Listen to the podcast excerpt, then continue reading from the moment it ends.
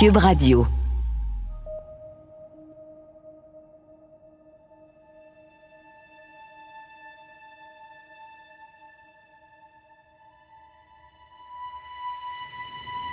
Dans 300 mètres, votre destination se Ok. trouvera sur la gauche. OK. C'est quoi l'adresse? Ça va être à gauche. Maud et moi, on est partis de Montréal ce matin et ça doit faire près de trois heures qu'on roule. Là, on vient d'arriver à Québec. Ah, c'est des belles maisons, hein? Votre destination se trouve sur la gauche. C'est la petite maison rose, je pense. Aujourd'hui, on rencontre Véronique Dany. Elle était très proche de Catherine Davio. On y va. Véronique Dany habite dorénavant à Québec pour le travail. C'est vraiment une femme généreuse et profondément humaine. J'ai passé 45 minutes au téléphone avec elle la semaine dernière. Je pense qu'on commence à se connaître. C'est la première fois qu'on rencontre une proche de Catherine. Allô, t'as de la visite? Ça va bien? Comment ça va? Ben, ça va bien. Ça? Véronique Dany est l'une des trois Véros. Avec Catherine Davio, elle formait un quatuor d'amis quasi inséparables. On va y revenir souvent. Enchantée, Claudia. Bonjour, enchantée. Véronique se souvient de la journée du 11 décembre 2008 comme si c'était hier. J'étais à ce moment-là enceinte de euh, 38 semaines de ma première fille. Il y a une première tempête de neige, fait que là, toutes les rues sont congestionnées, tout le monde parle de la tempête de neige à la radio, tout ça. Je reviens tard chez moi, puis à un moment donné, le téléphone sonne. C'est un ami à mon conjoint qui lui dit il y a eu un incendie, puis Catherine, elle est morte. Puis c'est le lendemain matin là, que là, j'ai pris ma voiture, puis je me suis rendue euh, là-bas. J'ai vu les rubans jaunes, j'ai regardé par la fenêtre, puis euh, j'ai vu son petit sac à lunch qui était encore sur la table du salon par la fenêtre. euh, tu sais, qu'elle avait même pas eu le temps de ranger quand c'est arrivé. Puis ça a été quelque chose. J'étais vraiment. j'étais traumatisée. J'étais complètement traumatisée.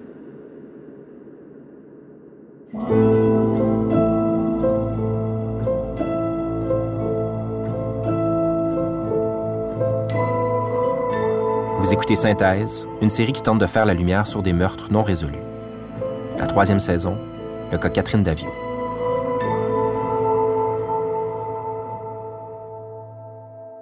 Des amis d'une jeune femme victime d'un meurtre la semaine dernière à Montréal lancent un appel à tous et à tous les témoins potentiels. Elles sont convaincues en effet que quelqu'un a dû voir l'assassin. Véronique et Véronique nous ont invités à les rencontrer pour parler de leur amie Catherine, brutalement assassinée il y a huit jours. Quelqu'un a sûrement vu le meurtrier, des témoins qui pourraient aider à l'enquête. Peut-être on s'est dit qu'en en parlant, peut-être qu'ils vont, porter plus attention et essayer de se rappeler euh, s'ils l'ont vu sortir de sa voiture ou s'ils ont vu quelqu'un, une voiture, euh, se stationner. Elle n'a pas ouvert sa porte à 2 heures du matin, un inconnu. Là. Elle revenait de travailler à l'heure du souper pendant que la rue était pleine de gens.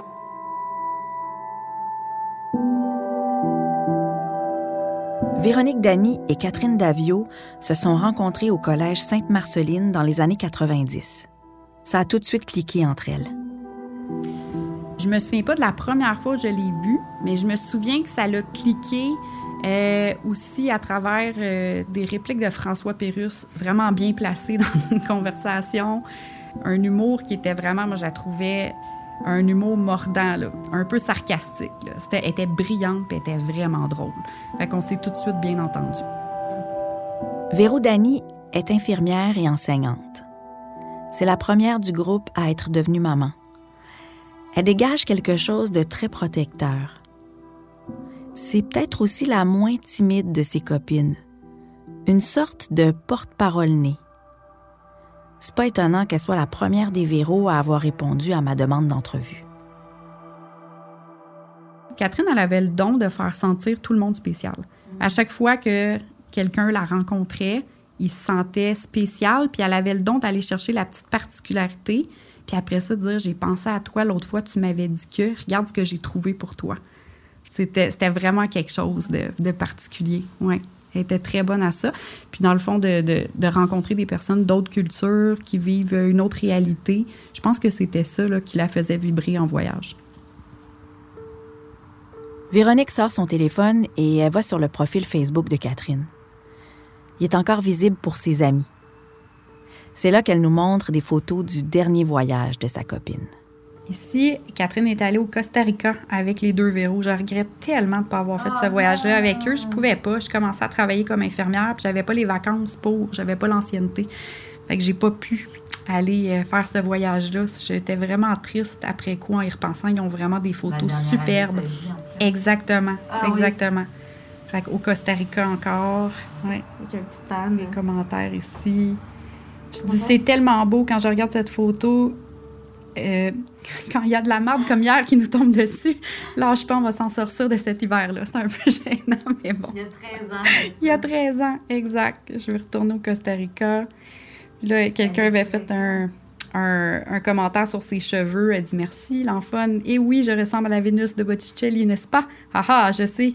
Je ne sais pas si tu dis ça en blague ou non, mais pour mon moral, je vais dire que c'est sincère. Que veux-tu en vacances? Je- on ne prend pas le temps d'entretenir sa chevelure, on laisse les choses au naturel. Parce que l'ami disait qu'elle avait des beaux cheveux euh, quand il était frisé. Fait que voilà, on voit son type d'humour qui était là. Lire une vieille publication de Catherine pourrait sembler banal. Mais pour nous, c'est super important.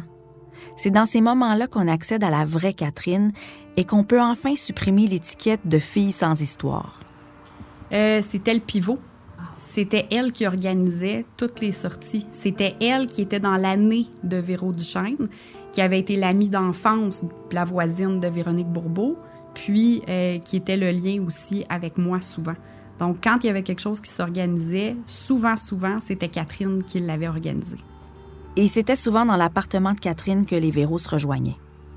En arrière, elle avait installé des petites lumières, euh, mis une petite table à son goût, tout ça, pour euh, profiter de sa petite terrasse. Euh, fait que c'était pas grand, mais euh, Catherine était très ordonnée, en fait. Elle avait pas beaucoup de choses matérielles. C'était pas une ramasseuse, puis euh, elle aimait bien décorer. Elle trouvait des petites choses significatives, souvent des petits trucs de voyage, puis elle les mettait en valeur, puis c'était adorable et charmant chez elle, puis toujours bien rangé. Catherine habite le quartier Rosemont. Elle s'y sent bien. Elle a pas mal la même routine que beaucoup de Montréalaises et de Montréalais dans la mi-vingtaine. Sortir, profiter de la vie urbaine, fréquenter les restos. Ce qu'elle aimait beaucoup de la rue Masson comparé au West Island où elle habitait avant, c'était que tout se faisait à pied. Elle adorait aller chercher ses petits croissants le samedi matin dans une petite boulangerie. Elle aimait aller rencontrer des gens, dire euh, Viens-t'en, prends le métro, on s'en va se rejoindre pour un café. Elle adorait ça. Donc, oui, elle habitait vraiment bien le quartier, elle se sentait en sécurité. Rencontrer Véronique Dany, c'est un peu déstabilisant. On se rend compte qu'on ressemble à Catherine, chacune à notre manière. Quand Catherine a été assassinée, on avait à peu près le même âge. On habitait sur la même rue. On avait un mode de vie de célibataire qui travaille à l'extérieur, qui vivent seuls. Catherine avait aussi l'âge actuel de Maude, qui vient tout juste d'avoir 26 ans. Et elles sont allées à la même école secondaire. Plus on fouille, plus on se rend compte que Catherine est une femme qui partage nos aspirations. Elle s'intéresse aux gens, est curieuse, indépendante. Bref, c'est une femme libre. Elle a certainement un avenir très excitant devant elle. Puis là, le 11 décembre 2008, il y a un homme qui lui enlève sa liberté. Ça me sort pas de la tête. Est encore libre.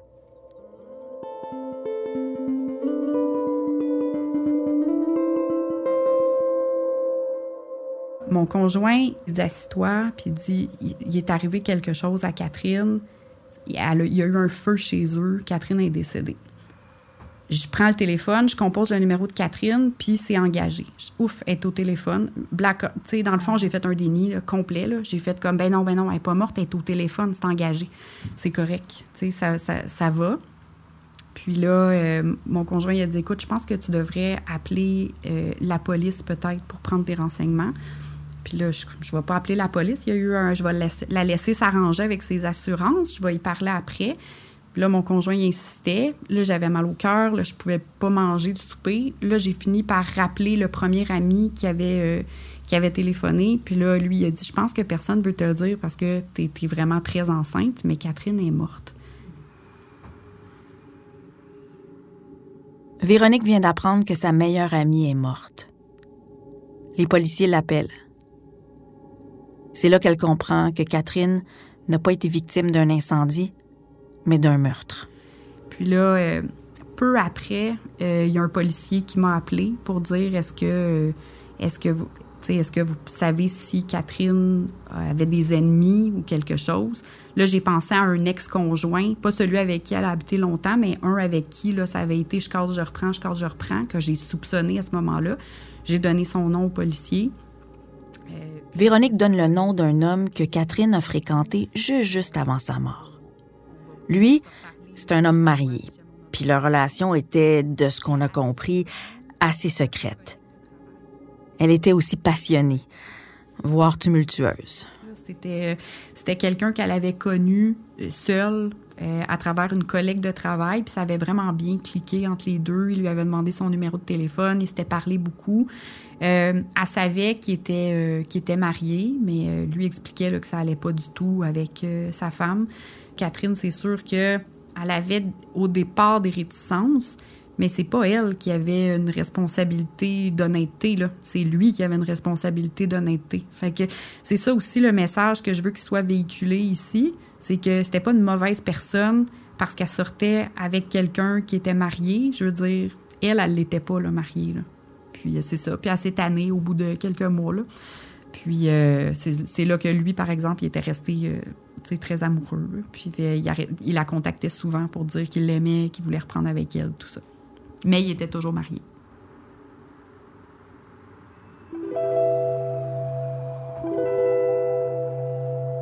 Il était comment? L'avez-vous déjà rencontré? L'avez-vous confronté par la suite? Euh, non. En fait, je l'ai vu une fois, puis c'était au funérailles. Euh, non, on l'a pas confronté parce que la police est en train d'enquêter. Euh, on voulait pas nuire à l'enquête. Puis s'il était en liberté à ce moment-là, c'est parce que il n'y avait pas de preuves ou il n'y avait rien qui, était, qui nous disait que c'était lui là, à ce moment-là. Est-ce qu'il vous a parlé? Est-ce qu'il a, réussi, il a tenté d'entrer en contact avec vous après la mort de Catherine? Non, jamais.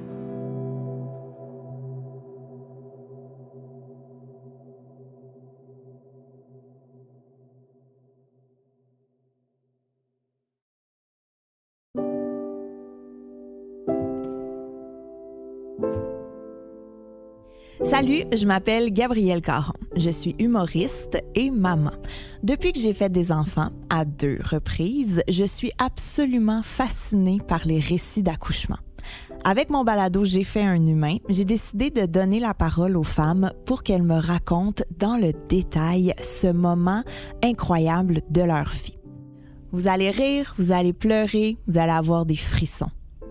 J'ai fait un humain, c'est disponible sur la plateforme de Cube Radio dans la section Balado ou sur les autres plateformes de Balado.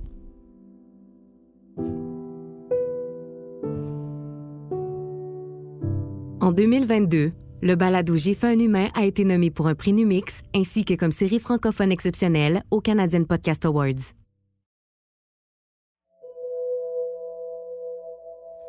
Est-ce que tu pourrais te présenter? Oui. Euh, qu'est-ce que je fais juste dire mon nom ou quand tu dis euh, te présenter? Je m'appelle Véronique Duchesne et j'étais une amie de Catherine Davio. Après quelques semaines d'échanges de courriels, une autre des trois Véros, Véronique Duchesne, a accepté de nous rencontrer. Elle semble plus réservée et timide que les autres filles du groupe. J'ai l'impression qu'elle est une sorte de force tranquille, une stabilité pour Catherine. On habitait à deux coins de rue l'une de l'autre, puis vu qu'on allait toutes les deux au collège Sainte-Marceline, qui était quand même, nous on était à Bizarre, c'était à une demi-heure, 45 minutes de route de chez nous. Donc, euh, on était souvent dans la même classe, on avait souvent des devoirs à faire ensemble, fait que c'était comme un match parfait pour nous là, de pouvoir euh, travailler ensemble des, des, des, projets ou quoi que ce soit. On est à la fin de l'été 2021 et on a rendez-vous chez elle, dans le quartier Notre-Dame-de-Grâce, à Montréal. Son rire, pour moi, je ne je pourrais jamais répliquer son rire, là, mais il est tellement marqué dans mon esprit. Je suis capable de. Ça avait vraiment un rire particulier. De, je le savais là, que quand j'avais fait une bonne joke, là, j'avais vraiment. Euh, elle avait un sourire tellement euh, profond, authentique. Euh, mais c'était quelqu'un, c'est ça, qui était radieuse aussi. Que les gens, je pense, avaient une attirance de vouloir lui parler, d'être en contact. Elle dégageait ça pour les gens, je pense. Pour Véronique Duchesne, Catherine, c'est avant tout une confidente en or. Elle se voue un profond respect, une grande confiance mutuelle. Catherine, avec moi, c'était quelqu'un euh, d'une grande écoute, avec qui je pouvais vraiment euh, tout raconter. Euh, c'était quelqu'un qui aimait beaucoup les gens, qui aimait la diversité des gens. Je me rappelle qu'elle me l'a déjà dit. Elle a dit Ah, j'aime ça mener avec telle, telle personne parce que justement, sont tellement différents de tout le monde qu'on connaît. Puis, euh, euh, fait qu'elle aimait beaucoup. Euh, même ses amis étaient complètement variés. Au fil de la discussion, même si on en découvre un peu plus sur Catherine, on continue à avoir des interrogations au sujet de ses relations amoureuses. Il y, avait un gars qu'elle fréquentait qui était un homme marié, hein? Euh, ouais, oui. Euh, ça, c'était le bout que je savais pas si on allait parler dans le reportage ou pas. Là. Euh, on a bien évidemment voulu en savoir plus sur l'amant. Comment était leur relation?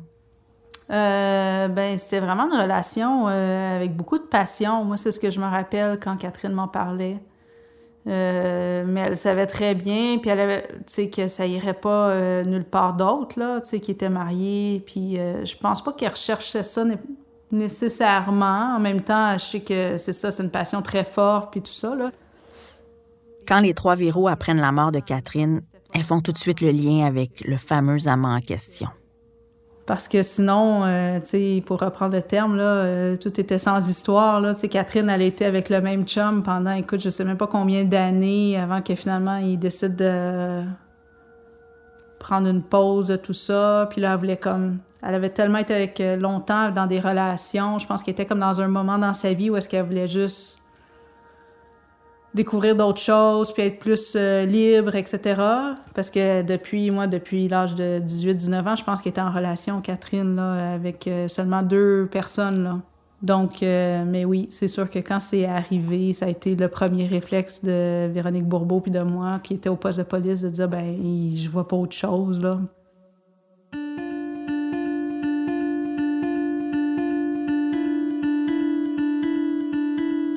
La police détient l'ADN du meurtrier. Donc, tous ceux qui auraient été en contact avec Catherine ont été testés. Sa famille, ses amis, ses ex, ses voisins, ses collègues de travail, son amant, ils ont tous dû fournir un échantillon d'ADN. Pourtant, il n'y a aucune concordance. Ça, ça veut dire que c'est soit quelqu'un qui en était à son premier crime ou quelqu'un qui n'a jamais été attrapé par la police. Par contre, les verrous ont quand même une hypothèse. Mais sur le coup, quand nous, on a soupçonné le fameux ex qui la relançait toujours, c'est sûr que c'est à ça qu'on a pensé. On s'est dit, il veut se venger parce que, ou bien la conjointe a appris ce qui se passait, puis elle a envoyé quelqu'un, d'où notre théorie du tueur à gage. Leur hypothèse. C'est peut-être un meurtre de vengeance, une personne qui aurait pu en vouloir à Catherine et qui aurait embauché un tueur à gages. On a d'ailleurs déjà été rencontrer la police euh, quelques années après le meurtre. on était quelques-uns d'entre nous pour aller parler de cette possibilité-là, de dire c'est-tu euh, un meurtre de vengeance ou c'est-tu euh, quelqu'un dans la famille qui aurait pu le faire ou ils ont-tu embauché quelqu'un? Fait que là, je me, on bien à se dire, ben, qui a embauché un, un tueur euh, à gage. Quand un proche se fait assassiner, j'imagine qu'on devient méfiant, qu'on suspecte plein de monde autour. Moi, en tout cas, je pense que c'est comme ça que je réagirais si quelqu'un que j'aime était froidement abattu et que le coupable courait toujours. Moi, j'ai rien contre cette famille-là. Je me dis juste, tu sais, cette femme-là qui a appris ça comme ça de son mari, en plus, je me dis, ça doit être horrible pour cette famille-là, ce qu'ils ont vécu à travers ça aussi, tu sais. Donc, euh, puis je sais que la police a regardé dans... Tu sais, ça a été comme l'une des premières choses qu'ils ont faites, ça a été de cogner à la porte de cette famille-là. Donc, je, je peux même pas m'imaginer, en fait, ce qu'ils ont vécu par après. Fait que j'ai beaucoup d'empathie pour eux aussi.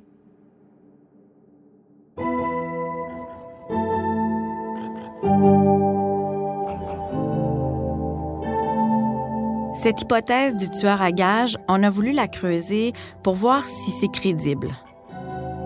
Pour Maud et moi, il y a deux éléments importants dont il faut aussi tenir compte. D'abord, Catherine a été violée. Est-ce qu'il arrive qu'un tueur à gages viole ses victimes? Aussi, il me semble qu'il ne laisserait pas son ADN sur la scène de crime. On a posé la question à la sergente détective Nadine Landry du SPVM.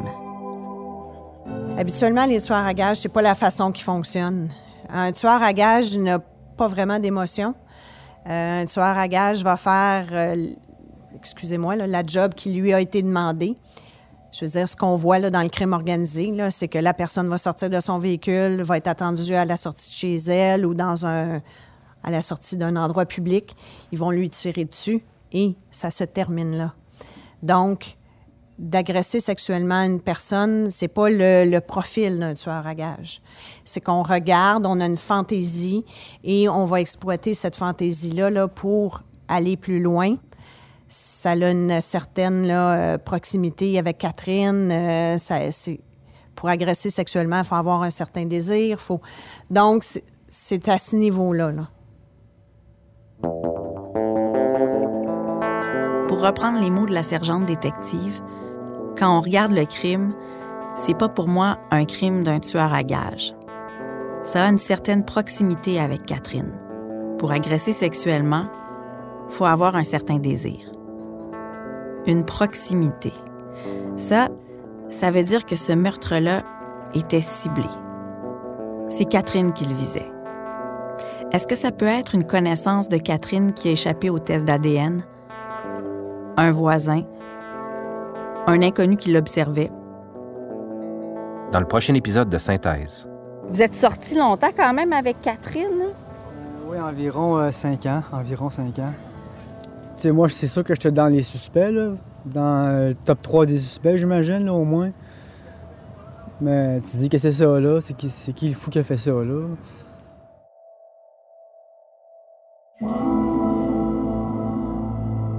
Synthèse est une série produite par Transistor Media en collaboration avec Cube Radio. À la réalisation, Maude Pétel-Légaré. Journaliste et animatrice, Claudia Larochelle. Montage, mixage et conception sonore, François Larivière. À la recherche, Claire Thévenin. À la production, Stéphanie Lorrain. La musique est de Francis Faubert, Jean-Sébastien Côté et François Larivière. Si vous avez des informations sur le cas Catherine Davio, n'hésitez pas à communiquer avec nous à l'adresse info@transistor.media. Je m'appelle Julien Morissette. Merci de nous écouter.